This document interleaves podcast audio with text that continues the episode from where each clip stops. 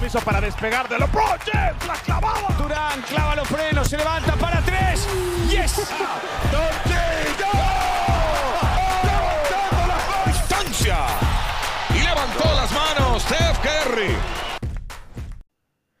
Bienvenidos y bienvenidas a este nuevo episodio del podcast del triplero. Bueno, ya estamos en el episodio número 11 y venimos llegando de la cobertura del All Star Weekend, de todo el All Star Game, que dio buenas sensaciones, así como también dio malas sensaciones. De eso vamos a hablar un poco, vamos a repasar lo que fue este All Star Weekend y también, por supuesto, ya se viene la parte final de la temporada.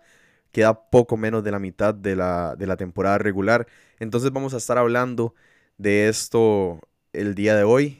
De este, en este episodio vamos a estar tocando todos estos temas, los equipos que pueden cerrar en mejor forma la temporada, los equipos que pueden empezar a bajar posiciones en la tabla de cada una de las conferencias y por supuesto también las predicciones para los premios individuales que por ahí ya se han armado un poco, pero bueno, a ver si algunas pueden cambiar en este, en este tramo restante de la temporada. Pero bueno, empezamos por lo que les dije, el All Star de Indianapolis, la verdad, em, como periodistas, eh, ir a cubrir un All Star siempre es una experiencia muy buena. Eh, cuando vamos y cubrimos por parte del triplero NBA, es una experiencia muy buena. El tener acceso a los jugadores que estén ahí tan cerca, poder hablar con ellos, hacerles preguntas, crear contenido con base a esto o crear contenido en el mismo lugar en el que ocurren los hechos, por supuesto que siempre es muy provechoso y una experiencia pues muy bonita. La verdad agradecemos a todos los que nos apoyaron en la cobertura y por supuesto que también antes que podemos lograr esto y podemos dar este tipo de coberturas gracias a ustedes. Entonces, bueno, repasemos un poco qué ocurrió en el All Star. Fuimos, eh, primero empezó el viernes, el viernes con la práctica de los Rising Stars, donde pudimos hablar con las jóvenes promesas. Por supuesto que quienes más ruido hacían era Víctor Wembanyama, Chet Holmgren, que son los dos favoritos al novato del año y que son jugadores muy mediáticos. Por supuesto que Wemby el que más. Y por otro lado, Paolo Banquero, Paolo Banquero que también vende mucho, que también este año fue All-Star, entonces participaba en ambos, en ambos días, Rising Stars y también All-Star. Después de eso ya, el, bueno, el mismo viernes en la noche, el Celebrity Game, donde estuvo Anuel representando a Latinoamérica. Hubo otras celebridades, me parece que este año no hubo tantas celebridades que tan conocidas. Pero bueno, eh, hubo dos jugadores, tres, perdón, tres jugadores de, de la NFL, de fútbol americano, si les gusta eh, Puka Nakua, que juegan los Rams, Micah Parsons de los Dallas Cowboys y CJ Stroud, que es un novato sensación de Houston Texans. Entonces, después el viernes en la noche, el Rising Stars, que para mí, yo creo que tal vez no es tan atractivo el Rising Stars porque no hay tantos nombres grandes. Por supuesto, no tiene los mismos nombres que un All-Star, pero definitivamente se juega con muchísima más competitividad que en el, que en el All-Star Game. Eh, me parece que es un evento en los que se, de verdad se juega con bastante competitividad. Vimos al equipo de la G League ganarle a un equipo de NBA, lo cual pues demuestra el buen nivel con el, con el que se jugó. Y que si un equipo de la NBA llega eh, un poco flojo, bien bien el equipo de la G League le puede ganar. Bueno, ya después del sábado estuvo el Media Day, donde pudimos hablar, pero esta vez no con los Rising Stars, sino más bien con los All Stars. Entonces todo esto también fue muy provechoso, tener por supuesto a un LeBron James que tiene todo un movimiento mediático. Em, en la sala de, entrevistas de LeBron James y de Steph Curry y Kevin Durant estaban completamente llenas. Muchísimos, muchísima prensa, muchísimos periodistas alrededor tratando de, de hacerle preguntas porque por supuesto esos tres son los tres jugadores que más venden en la NBA posiblemente. Después del mismo sábado en la noche era la noche de concursos, donde tuvimos el Skills Challenge, que lo termina ganando el equipo del mismo Indiana. Me parece que el Skills Challenge, de como yo que lo viví dentro del estadio, se vivió bien, eh, más que todo porque el público estaba muy metido de lleno, porque su mismo equipo, los Pacers, estaban participando y terminan ganando. Después el Three Point Contest, el concurso de triples, me parece que también siempre es bueno. Eh, por supuesto que sería mejor ver a Steph en ese concurso también. O ver mejores tiradores, porque por ejemplo Malik Beasley no lo hizo tan bien, pero siempre fue bueno. Al final terminan, termina estando muy parejo y se lo termina llevando Damian Lillard por segundo año consecutivo. Después el, lo mejor, lo que creo que fue lo mejor de toda, toda todo el fin de semana, el Steph Curry versus Sabrina Ionescu, ese concurso de triples que la verdad fue cortito, era una ronda cada uno, pero, pero llamó mucho la atención, era de lo que más se ha hablado durante toda la semana previa y, y la verdad Sabrina Ionescu lo hizo increíble, al igual que Steph Curry, ambos lo hicieron increíble, eh, Steph termina ganando pero por poco. Y Sabrina Ionescu arrancó en los racks muy, muy caliente, empezó metiendo muchísimas, ya después se apagó un poco y Steph fue al revés, empezó un poco más frío y eh, termina, termina ya en el último rack ganando la competencia. Pero me parece que esto fue lo más atractivo de todo el fin de semana. Y ya después del domingo, el All-Star Game, que bueno, eh, ah, dejó mucho que desear, dejó mucho que desear, hay que ser honestos. Por supuesto que siempre es atractivo ver tantas figuras, son los mejores jugadores de toda la NBA en este momento, ahí en una, en una misma cancha, siendo compañeros, siendo rivales, muchísimas cosas, pero dejó, dejó mucho que desear, no es un partido, no es un partido entretenido, no es un por, por más que tengan hundimientos espectaculares, por más que anoten triples desde media cancha y todo este tipo de cosas, no es un partido entretenido, estoy seguro que más de uno de ustedes si lo vio, se aburrió en a la mitad, se puso a ver el celular, algo hizo, porque, bueno, sí es un partido que, que algo tienen que cambiar y algo hay que solucionar con ese All-Star Game. Pero me parece que no todo está perdido. Lastimosamente sería mejor si fuese un poco más competitivo. Pero por otro lado también se entiende la parte de que, bueno, no se quieren lesionar tampoco.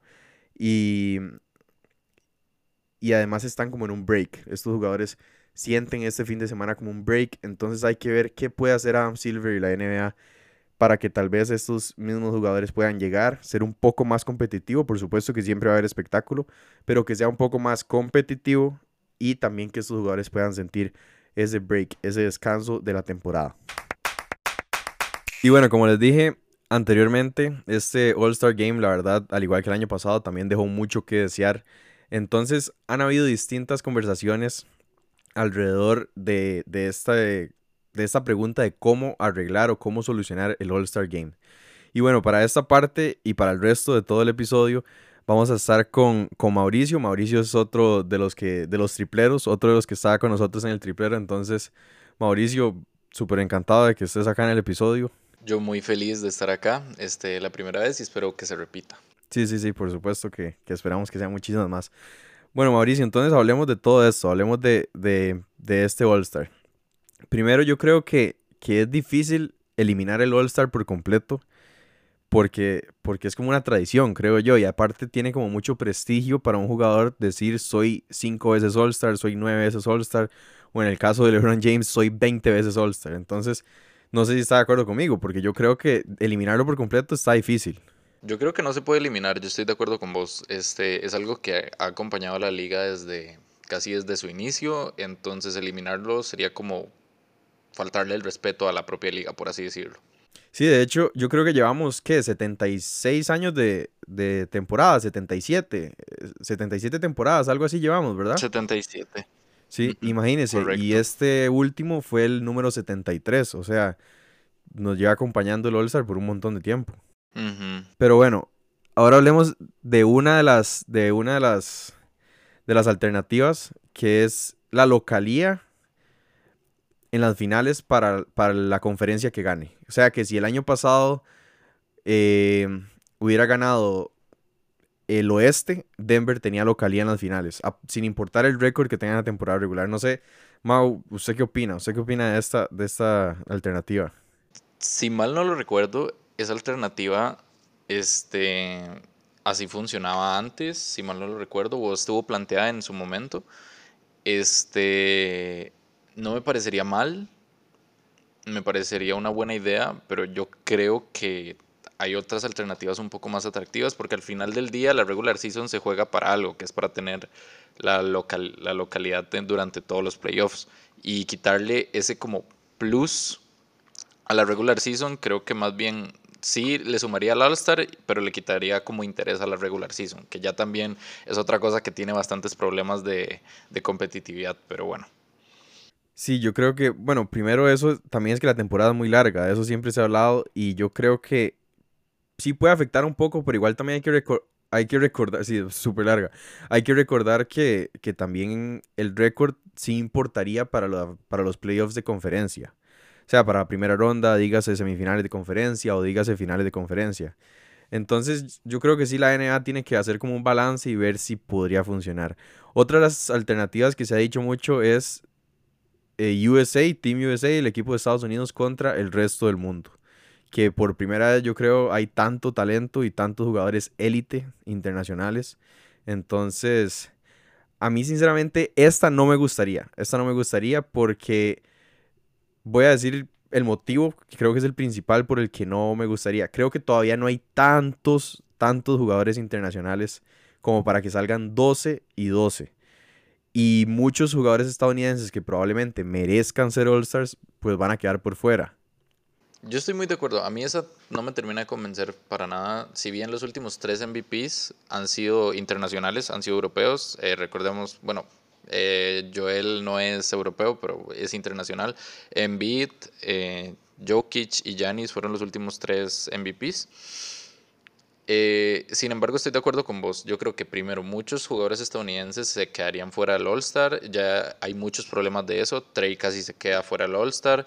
Este, Fox se quedó fuera del All-Star del todo. Este, y en planteando esta alternativa serían jugadores que merecen estarlo, que no estarían.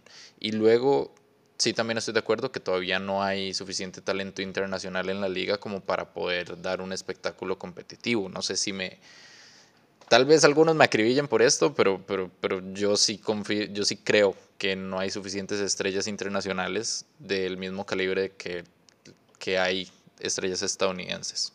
Sí, sí, no, yo creo que tampoco. O sea, tal vez los, si se compara quinteto contra quinteto inicial, sí es parejo. Porque digamos, en el lado internacional sería, no sé, un Luca, un Shea, un Yanis, Jokic y Embiid. Son élite. Son probablemente los cinco favoritos al MVP en este momento. Pero ya si nos vamos a los suplentes, sería completamente desequilibrado. Correcto. Pero bueno, otra alternativa que me parece que esa no es tan complicado, no es tanto el cambio que se haría, es dar dinero como premio a los jugadores. Eh, me parece que eso se tiene que implementar, pero no solo con esas. Para mí tiene que haber algún, algún otro cambio. Ahora, antes del podcast, eh, antes de empezar a grabar, Mauricio y yo discutíamos una que, que leímos, que era que el, la bonificación que tienen los jugadores por ser elegidos al All-Star en sus contratos, que cambie el porcentaje de la bonificación según si ganan el All-Star, o sea, si están en, la conferencia ganadora, o que en, ese caso se reduzca si están en la conferencia perdedora. No sé, Mau, si, quieres agregar algo aquí.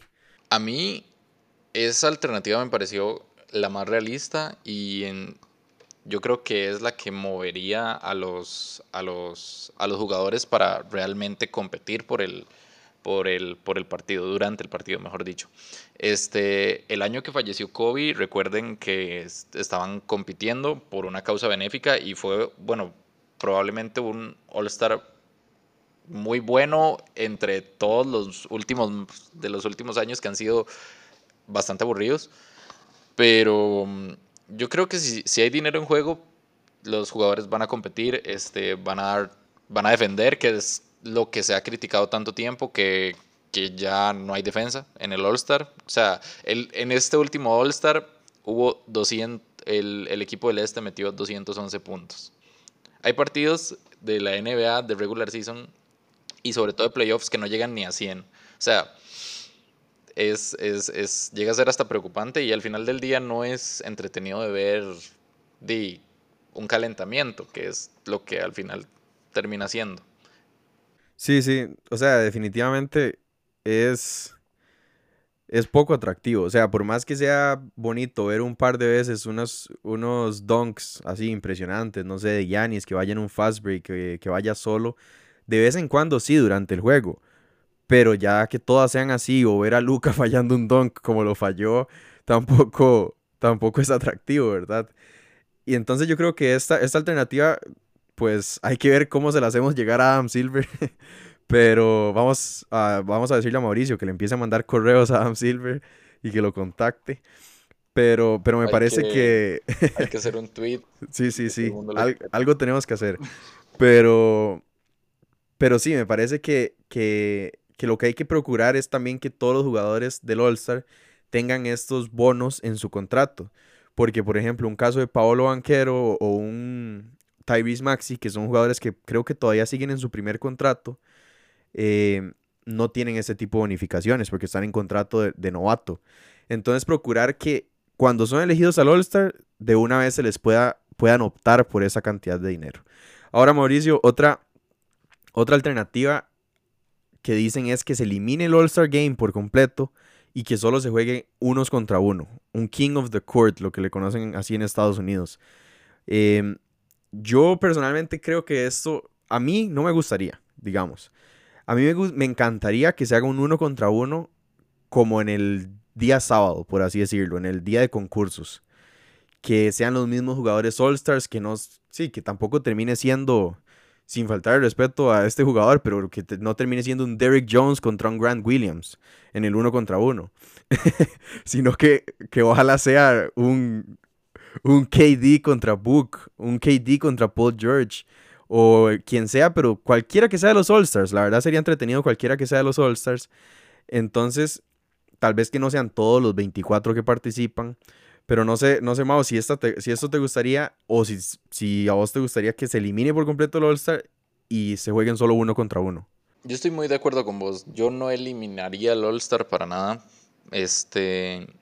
Pero sí me fascina la idea del uno contra uno. Creo que es hasta vacilón. Si es, si es divertido ver a la gente de tu barrio, de tu, de tu calle, de, de, de, de donde sea, matarse en un uno contra uno, imagínense ahora ver a los mejores jugadores del mundo en un uno contra uno, donde de verdad estén compitiendo, donde se estén jugando su orgullo, porque no sé, Kyrie los acaba de humillar como lo hizo con Brandon Knight en, en 2011.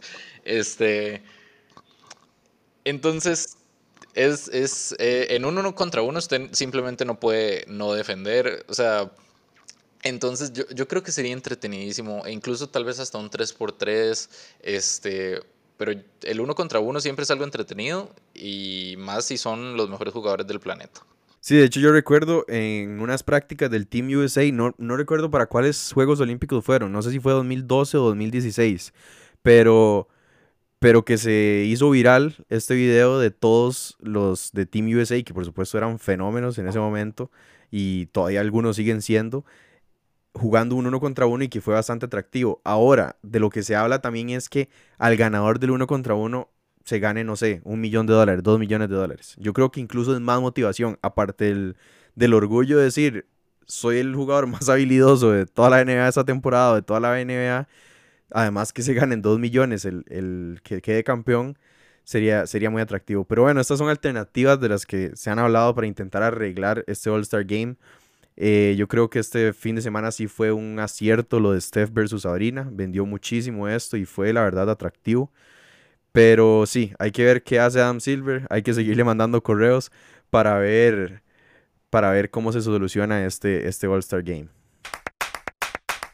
Y bueno, Mau, ya cerramos el tema de All-Star. La verdad, eh, fue una experiencia con cosas positivas y cosas negativas este All-Star 2024.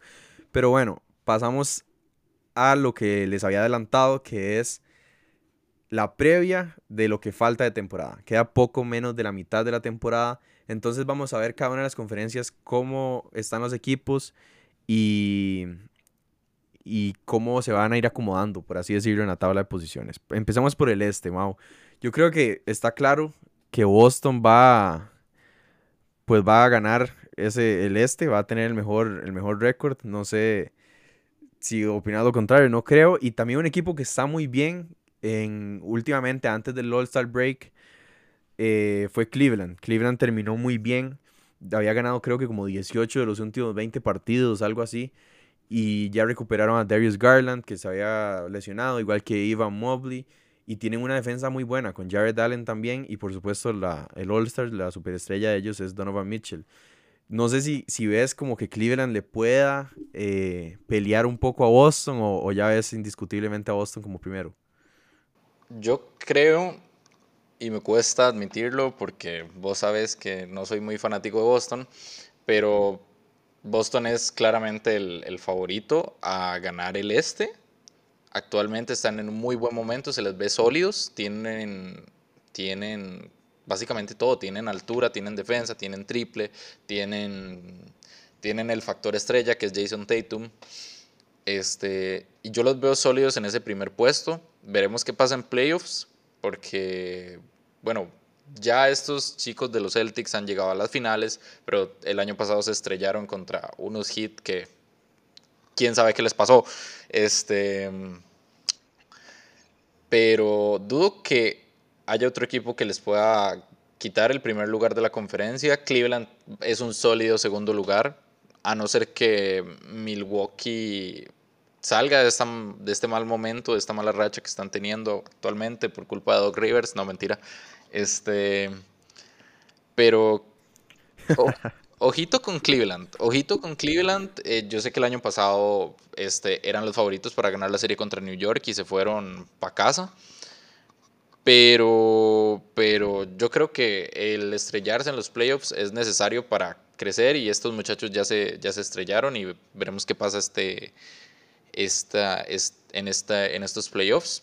Que yo creo que ya es hora de que Donovan Mitchell tenga más éxito en playoffs. Recordemos que él en Utah era un jugador que brillaba en playoffs, pero en, estos, en los de la temporada pasada contra New York desapareció. Veremos qué pasa en estos. Esperemos que regrese ese Donovan Mitchell de los Utah Jazz. Mau, y, digamos, Boston es el mejor equipo de la NBA en este momento. No de la conferencia del este, sino de toda la NBA. Me cuesta decirlo, pero sí. Pero sí, ahorita mismo para mí Boston es el mejor equipo. Eh, son, son sólidos en casa. Son, son, es muy difícil ganarle a Boston en casa ahorita mismo. Este, de visitantes son muy buenos. Eh, no veo a otro equipo por encima de Boston en una serie de siete partidos ahorita mismo. Yo no lo veo en la conferencia del Este. No veo a ninguno que, en una serie de siete juegos le pueda. A quien más veo es Milwaukee, porque tienen a Yanis. Pero igual eh, hay, deja mucho que desear Milwaukee en, esto, en, este, en este tramo de temporada con Doc Rivers.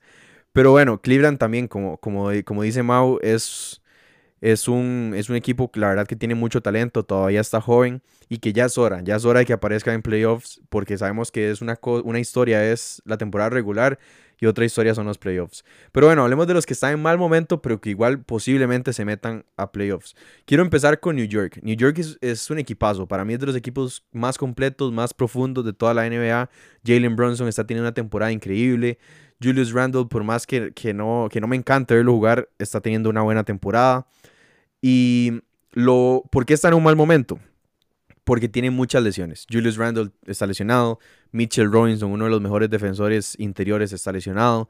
OG Anunobi, por quien traspasaron, también se lesionó. Entonces, eh, por eso es que digo que está en un mal momento. Pero ojo, que este All-Star Break le cayó de película a, New York. Y, y, no sé si, si, si Mao, no sé, en este momento están en, en cuarto lugar, están un partido por debajo de Milwaukee. No sé si los ves, por ejemplo, ganarle, digamos que queden en cuarto lugar. Se enfrentan en semifinales de conferencia contra Boston. Ahí, aquí, ¿seguís con Boston? Sí, yo sigo con Boston. A mí me encanta Jalen Bronson, me encantan estos Knicks. Este, el único que no me encanta es, es Julius Randle, pero bueno, ya esos son gustos. Pero sí se me hace muy difícil que New York le pueda ganar una serie de 7 a Boston. Sí, sí, yo lo que creo que tiene que, intentar New York es terminar en tercero o segundo lugar, para que así evite a Boston hasta finales de conferencia. Yo estoy muy de acuerdo con eso. Igual yo siento que incluso topándoselos en finales de conferencia, dudo que, que puedan ganarle a Boston. Tendría que Jalen Bronson estar impecable, literalmente impecable. Y Julius Randle no podría cometer algunos errores que los, lo, hemos, lo hemos visto en playoffs. Julius Randle no es como el mejor jugador de playoffs, pero, pero bueno. Eh, igual estos Knicks me encantan. Eh, esperemos. Y, ojo lo que te voy a decir. Te voy a decir, incluso en este mal tramo, los Knicks no se ven mal. Incluso con todas las, las lesiones que tienen, no se ven mal equipo. Sí. Entonces, esperemos que se reincorporen Randall y Robinson y que se adapten. Sí, de hecho, o sea, está jugando súper bien. Dante Vincenzo es un jugador que ha tenido partidos en los que mete 8, 9 triples, termina con muchísimos puntos. Pero Mau, otro, otros dos equipos que deberían estar, estar mejor, eh, bueno, Milwaukee ya lo hablamos. Milwaukee, hay que ver, a veces estos All-Star Breaks son, son como un arma de doble filo. O les hacen muy bien a un equipo y terminan em, mejorando bastante, o terminan, o terminan, o siguen bajando, siguen empeorando. Y Milwaukee, desde que llegó a Rivers, bueno, creo que solo han ganado tres partidos. Y, y aún así fue, fue coach del All-Star. Pero bueno, eh, Milwaukee, ¿qué, tiene que hacer Milwaukee? Digamos, si vemos a Milwaukee, ¿qué, qué le podemos, qué podría hacer Doc Rivers para solucionar este problema? Defender. Milwaukee necesita defender perimetralmente. Los están matando desde el triple. Bueno, no solo desde el triple, incluyamos todo lo que es el perímetro, este, media distancia, todo eso. Porque, a ver, la incorporación de Dame sí, les dio triple, les dio anotación, les dio organización, pero les quitó la defensa perimetral que los caracterizaba con Drew Holiday. Este, y se nota bastante. Más actualmente que, bueno, no están en el mejor momento ofensivo. Unos Grizzlies con toda la, plantilla lesionada, les ganaron. Este, sí, al final fue un poco polémico y pudieron haber estado mejor, pero, pero eran unos Grizzlies de la G League. Este, y les ganaron por básicamente eso, por no poder defender el perímetro. Sí, no era, no eran ni Grizzlies de segunda unidad, eran casi que ya la tercera unidad de Memphis y aún así le ganan. Es que, es que Milwaukee eso es cierto, no, no defiende. Y, y me parece que es el jugador más constante y quien por supuesto tiene que serlo, es, es, la estrella principal. Pero Dame tampoco ha tenido un buen momento. Empezó bien la temporada, pero ya después ha bajado un poco. Además, Middleton no aparece. Middleton es un jugador quien le pagan muchísimo. Middleton es un All-Star eh, y no aparece. Brook López está teniendo buena temporada defensiva porque eso sí no se le puede reprochar a Milwaukee, la defensa interior porque tiene a Yanis, a Brook y defienden bastante bien, pero en ofensiva tampoco Brook ha sido el mejor. Pero otro, otro equipo que también es más que todo por lesiones, que está en un mal momento, es Filadelfia, que intentó hacer ciertos trades en, en la fecha límite de traspasos, pero bueno, es muy difícil que un Filadelfia pueda competir em, sin Joel Embiid. Joel Embiid está teniendo una temporada increíble, una temporada increíble. Y y por más que Tyrese Maxi también sea un gran jugador, es muy difícil que se mantengan. Pero, pero me parece que sí sería ganancia, sí sería ganancia que por lo menos se queden ahí, fuera de play-in, que por lo menos eh, en el quinto, sexto lugar sería ganancia. Eh, digamos, en un caso en el que Joel Embiid no vuelva hasta final de temporada, ¿como en qué posición ves a, a Filadelfia terminar la temporada?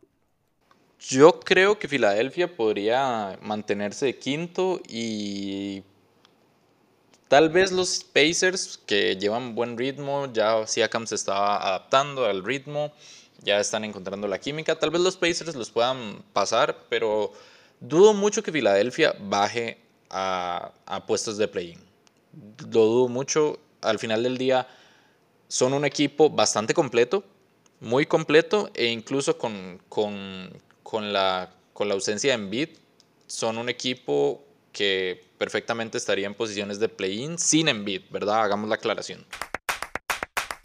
Ahora hablemos del otro lado, de la conferencia del oeste. Bueno, el oeste está durísimo. El oeste eh, tiene muchísimos equipos buenos, buenos. O sea, de, muchísima calidad.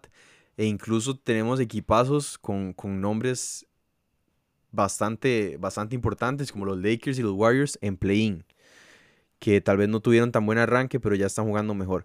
Pero bueno, ¿cuáles están en mejor momento? Por ahí suena Minnesota, que es el primer lugar, también Oklahoma, Clippers, Denver, Phoenix, Pelicans, Dallas, son, son equipazos que, que están en un buen momento.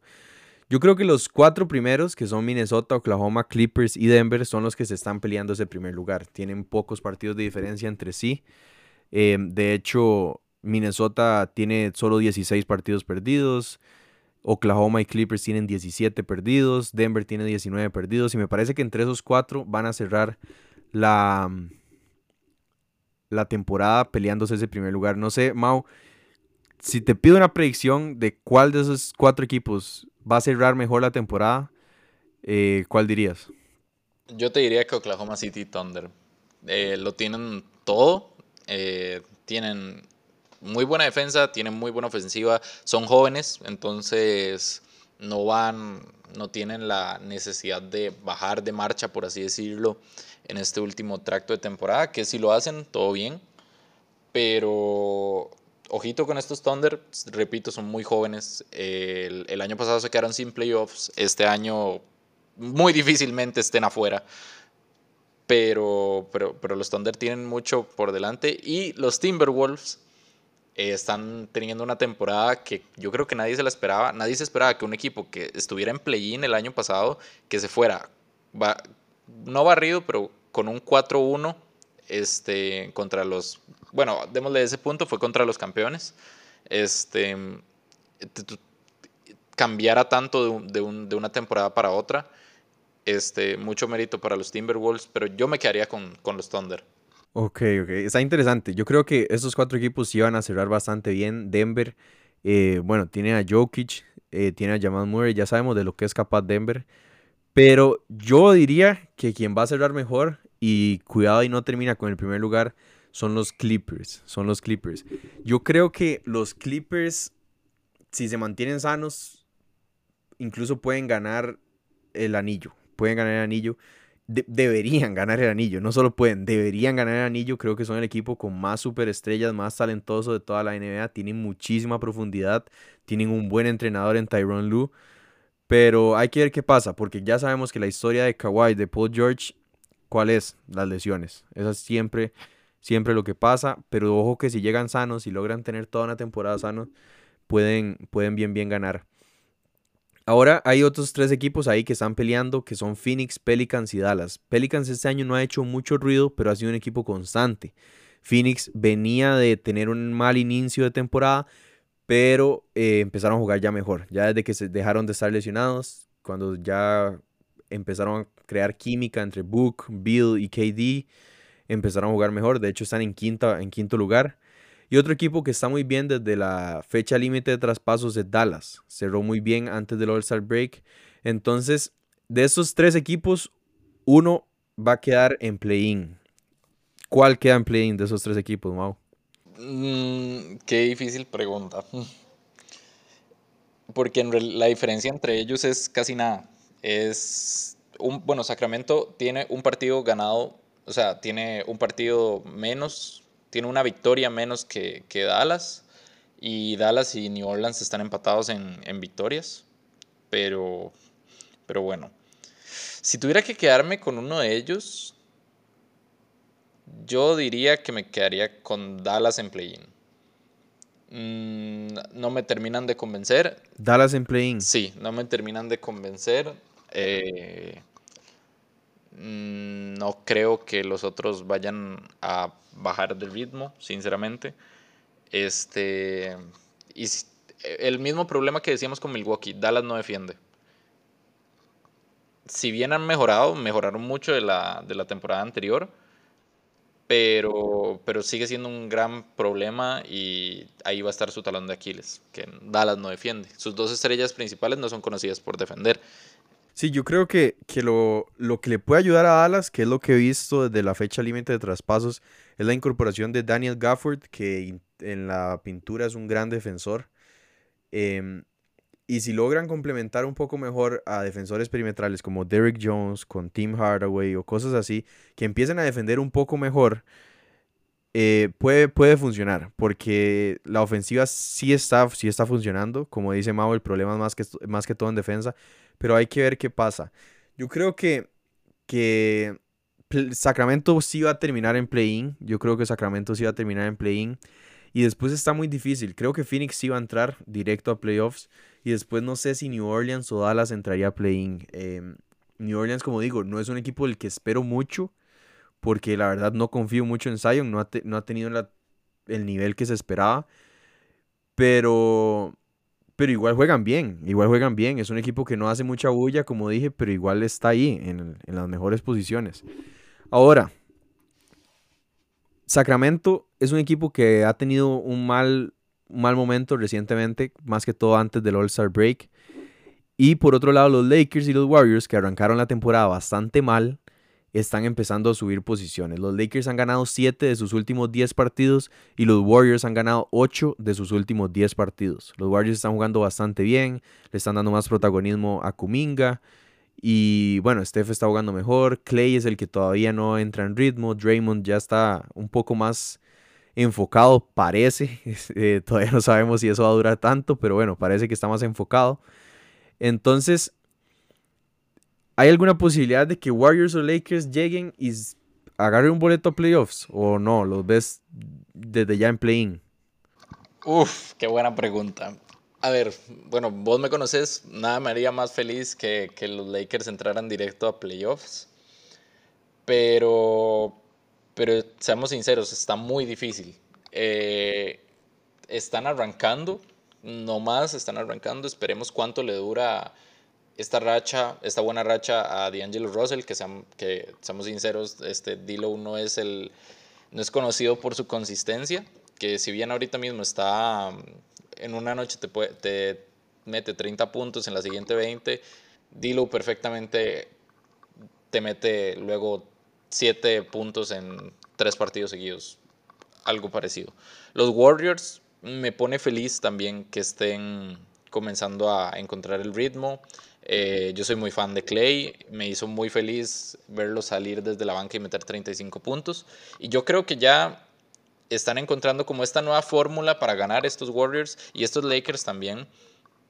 Que al final del día no, no tienen equipos malos. Tú los ves en plantilla y tú dices, no es un equipo malo. Pero es que el oeste es tan competitivo, tan competitivo, que yo no creo que ninguno de los dos acabe directamente en playoffs y yo creo que entrarían al torneo de play-in. Y yo creo que esos serían mis dos favoritos para, para ganar por play-in, tanto los Lakers como los Warriors, ya por un nivel de, de, experiencia y porque considero que tienen incluso mejor plantilla que los otros dos. Sí, sí, yo creo que sería lindísimo ver, a, ver un Lakers Warriors en, en play-in.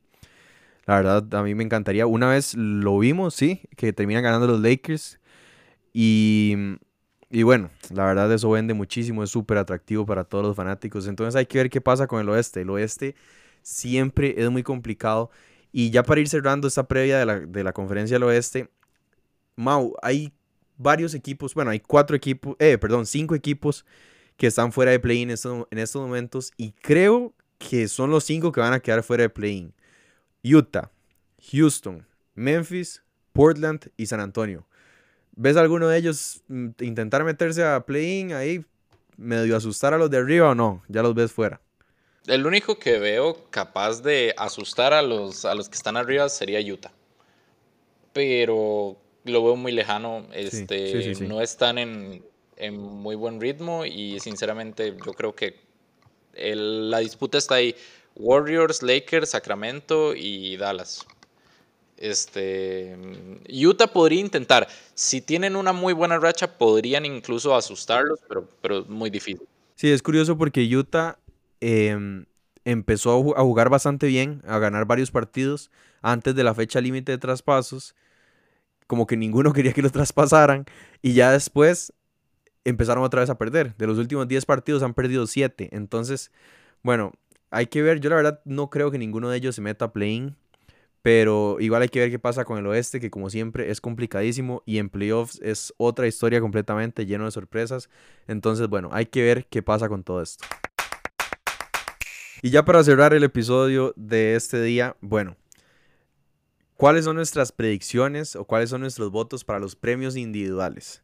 Ya por supuesto que, que se ve una dirección hacia ciertos de algunos premios o por lo menos se ven los favoritos, pero hay que ver quién termina cerrando la temporada. Entonces, Mau, te voy preguntando, vamos a hacerlo así. Te pregunto tu predicción, lo que crees que va a pasar. Y también tu voto, a quién le votaría. No porque te guste, sino porque crees que lo, que lo merece. Puede ser, por supuesto, lo mismo la predicción que el voto. Entonces, arranquemos con MVP, que por supuesto que ya en Beat no está en la conversación. Lastimosamente, después de esa gran temporada que estaba haciendo, se lesiona y bueno, queda fuera de la conversación. Entonces, Mau, vamos primero con MVP. Yo creo que el MVP se lo va a llevar Jokic y yo votaría por Jokic, sinceramente. Está teniendo una temporada excelente, súper consistente y, y está, en, está en, en uno de los mejores equipos de la NBA y yo creo que el factor récord va a afectar mucho. Ok. Sí, sí, la verdad me gusta, la verdad me gusta. Mi predicción también es Jokic. Yo creo que se lo van a dar a Jokic, más que todo porque está esa conversación de que el año pasado también lo merecía. Lo que va a ser importante es ver si Denver termina en uno de los primeros cuatro lugares, que, que eso también importa muchísimo para el, para el MVP. Y además Jokic, pues, cargó a ese equipo cuando Jamal Murray se lesionó. Y, y como dice Mau, ha sido muy consistente. Esa es mi predicción, pero mi voto sería para Shea. Yo creo que si Oklahoma se logra quedar en primero o segundo lugar, yo votaría por Shea, más que todo por el impacto en ambos lados de la cancha. Shea es líder en robos y además promedia más de 30 puntos, más de 6 rebotes, más de 6 asistencias y es el pilar, es el eje central de todo ese equipo de Oklahoma. Aunque va a costar mucho que se lo den porque es un jugador que hasta ahora está en conversaciones de MVP. Mau, novato del año.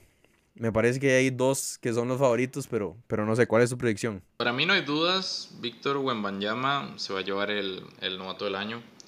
Este, por más que me guste Jaime Jaques, por más que me encante cómo juegue, seamos honestos, lo que aporta Wemby siendo eh, la primera opción de unos San Antonio Spurs, que si bien no están teniendo la mejor temporada, este, Wemby ha sido como esa, esa luz al final del túnel y, y bueno, yo creo que se lo va a llevar y aparte yo votaría por él. Ok, ok. Entonces, mismo voto, misma predicción. Yo también, la verdad, mi predicción es Wemby y tengo menos dudas en la predicción que mi voto. Porque bueno, Wemby lo que vende es demasiado. Wemby es un fenómeno mediático. Va a ser muy difícil que no voten por él. Y por lo que le doy mi voto a Wemby, para mí siempre para los premios individuales es importante cuántos partidos gana el equipo excepto en este, el novato del año. ¿Por qué? Porque estos equipos, estos jugadores llegan a equipos malos, llegan a los, equipos de fondo de la tabla y no se va a esperar que, que un Wemby llegue a, a cambiar y a poner a, San Antonio del primer, de la primera temporada en primer lugar. Otra, otra cosa que una vez discutimos, Mau, yo recuerdo, es la pregunta, bueno, más que todo la discusión está entre Wemby y Chet Holmgren. Esa, esa es la discusión. Y yo le doy mi voto a Wemby, ¿por qué? Porque se, hablábamos esto de que, ¿qué pasaría? O sea, que intercambiemos a Wemby a Chet. ¿Cómo estaría Oklahoma con Wemby en lugar de Chet? ¿Y cómo estaría San Antonio con Chet en lugar de Wemby? Creo que, creo que Oklahoma estaría mucho mejor con Wemby que con, que con Chet. Sin faltar el respeto a Chet, porque es un jugadorazo, va a ser un jugadorazo en esta liga. Pero me parece que Wemby sí está en otro nivel. Entonces, yo creo que también comparto el voto de predicción y el voto propio de Mau. Jugador defensivo del año, Mau, ¿cuál es? La, el equipo con, el mejor, con la mejor defensa de la NBA son los Minnesota Timberwolves y parte de la responsabilidad de ese éxito defensivo de ese equipo recae en Rudy Gobert por más de que Rudy Gobert no pueda anotar un, tiro en suspensión, aunque su vida dependa de ello, el muchacho sabe defender. A eh, esta temporada se ha redimido porque se criticó mucho su contrato, pero se ha redimido. Entonces yo creo que se lo va a llevar Gobert. Sin embargo, em, no, no, no estoy muy seguro de a quién le daría mi voto actualmente.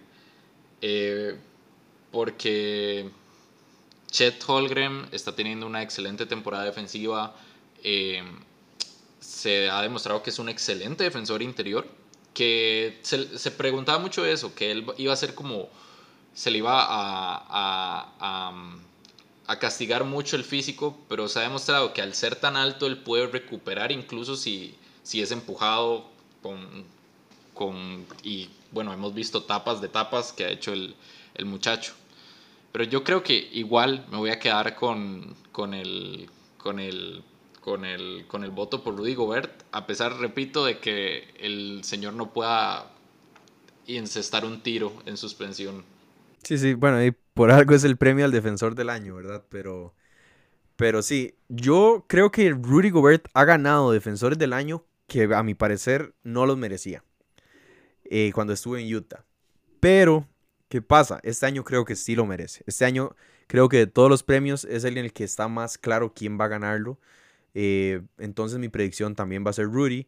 Y mi voto, que por ahí también puede sonar Jared Allen, puede sonar un Chet Holmgren, puede sonar un Bama de Bayo, Anthony Davis.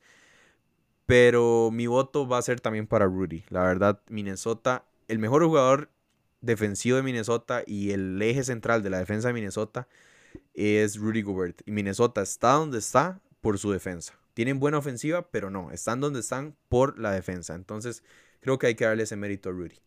Pasamos al, jugador más mejorado, el jugador con más progreso, el Most Improved Player. Mau, ¿a quién le das ese voto? Hace, si me lo hubieras preguntado hace tres semanas, yo te diría que Tyrese Maxi se lo va a llevar de fijo. Sin embargo, Alperen Sengun eh, apareció. Eh, me empecé a fijar muchísimo en el, en el muchacho y ha mejorado montones. Es un baby Jokic, por así decirlo. Es es, ese prototipo de jugador muy bueno. Los Rockets han, em, han tenido muy buenos partidos gracias a, él. Y sin embargo, yo creo que sí se lo va a llevar Tyrese Maxi, de fijo. Pero yo le voy a dar mi voto a Alperen Sengun. Yo creo que lo que ha hecho Sengun es. No se esperaba nada de él. No se esperaba que él apareciera. Sin embargo, en Maxi sí se esperaba que él diera este salto a ser All-Star. Sí, lo de, lo de Shengun, la verdad, llama muchísimo la atención. Yo soy muy, muy fan de, de Alperen Shengun, que terminó siendo el, jugador para reconstruir alrededor de Houston, quien se esperaba que era Jalen Green y al final no, termina siendo Shengun. Mi predicción también es Tyrese Maxi, y, para mí merecidísimo. Tyrese Maxi merecidísimo. Em, y mi voto también sería Tyrese Maxi. La verdad, eh, lo que está haciendo esta temporada, pasar de ser un jugador que era una tercera o cuarta opción, incluso detrás de Harden y Tobias Harris, a pasar a ser una segunda opción. Y cuando lo vimos con Embiid, Filadelfia tuvo muchísimo éxito, incluso es Solstar esta temporada. Y si no se lesiona y mantiene ese ritmo, creo que lo puede, lo puede ganar. Por ahí otros nombres, Kobe White, que ha tenido buena temporada con Chicago, Jonathan Kuminga, que está haciendo una de las de los puntos positivos para, para los Warriors esta temporada también un Jalen Johnson de Atlanta, pero creo que le doy el voto a Maxi más que todo por la posición en la que está Filadelfia. Pasamos al sexto hombre del año. Mau, ¿cuál es tu predicción y cuál es tu voto? Este es uno de los premios que yo tengo menos claro.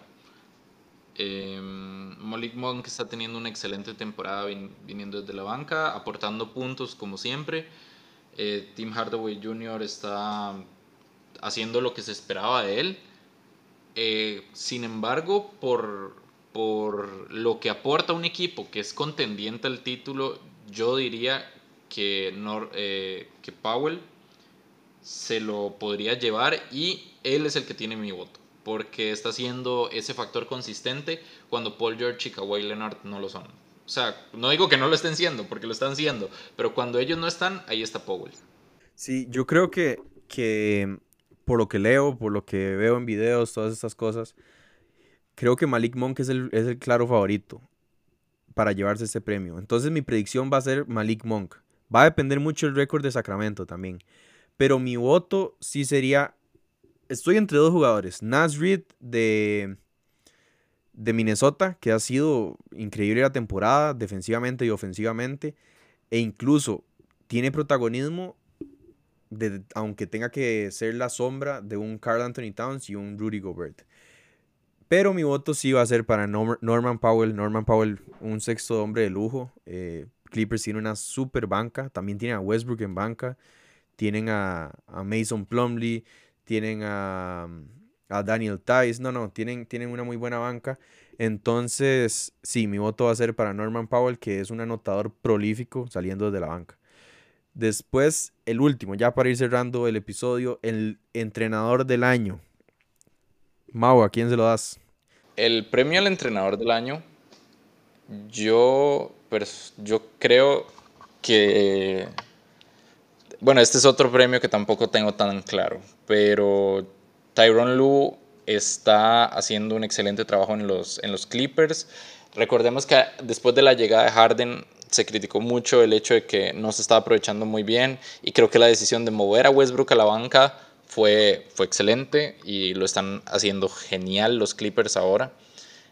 Eh, sin embargo, me cuesta mucho imaginarme un equipo mejor planteado que los Boston Celtics ahorita mismo. Eh, entonces yo me iría con Joe Mazula para coach del año, ese sería mi voto. Sin embargo, creo que Tyron Lue es el que se lo va a terminar llevando por todos los ajustes que ha tenido que hacer durante la temporada. Ok, ok. Bueno, entonces en esta categoría estamos completamente diferentes porque mi predicción va a ser Chris Finch de Minnesota Timberwolves. Y Tyron Lue, la verdad me parece que ha hecho un gran trabajo. Adaptar esa superestrella no es fácil. Y, y Clippers lo está jugando impresionante. Él hace los ajustes necesarios. Es uno de los mejores entrenadores haciendo ajustes durante un juego.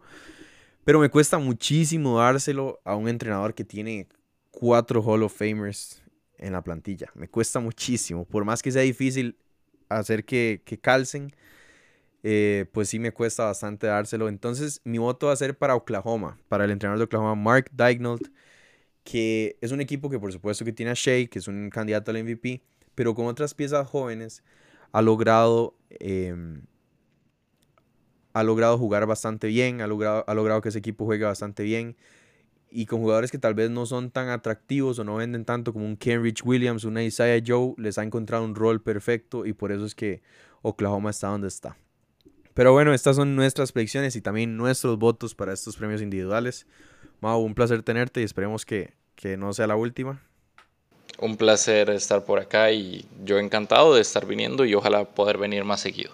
Y sí, bueno, muchísimas gracias a todos ustedes también si, si se quedaron hasta acá escuchando. Agradecemos muchísimo. Recuerden que nos pueden seguir en Instagram, en TikTok, en Facebook como el Triplero NBA. Y estén pendientes a este podcast, estén pendientes a nuestras notas y les agradecemos muchísimo todo el apoyo que nos dan. Todo esto es posible gracias a ustedes y sigamos hablando de básquet.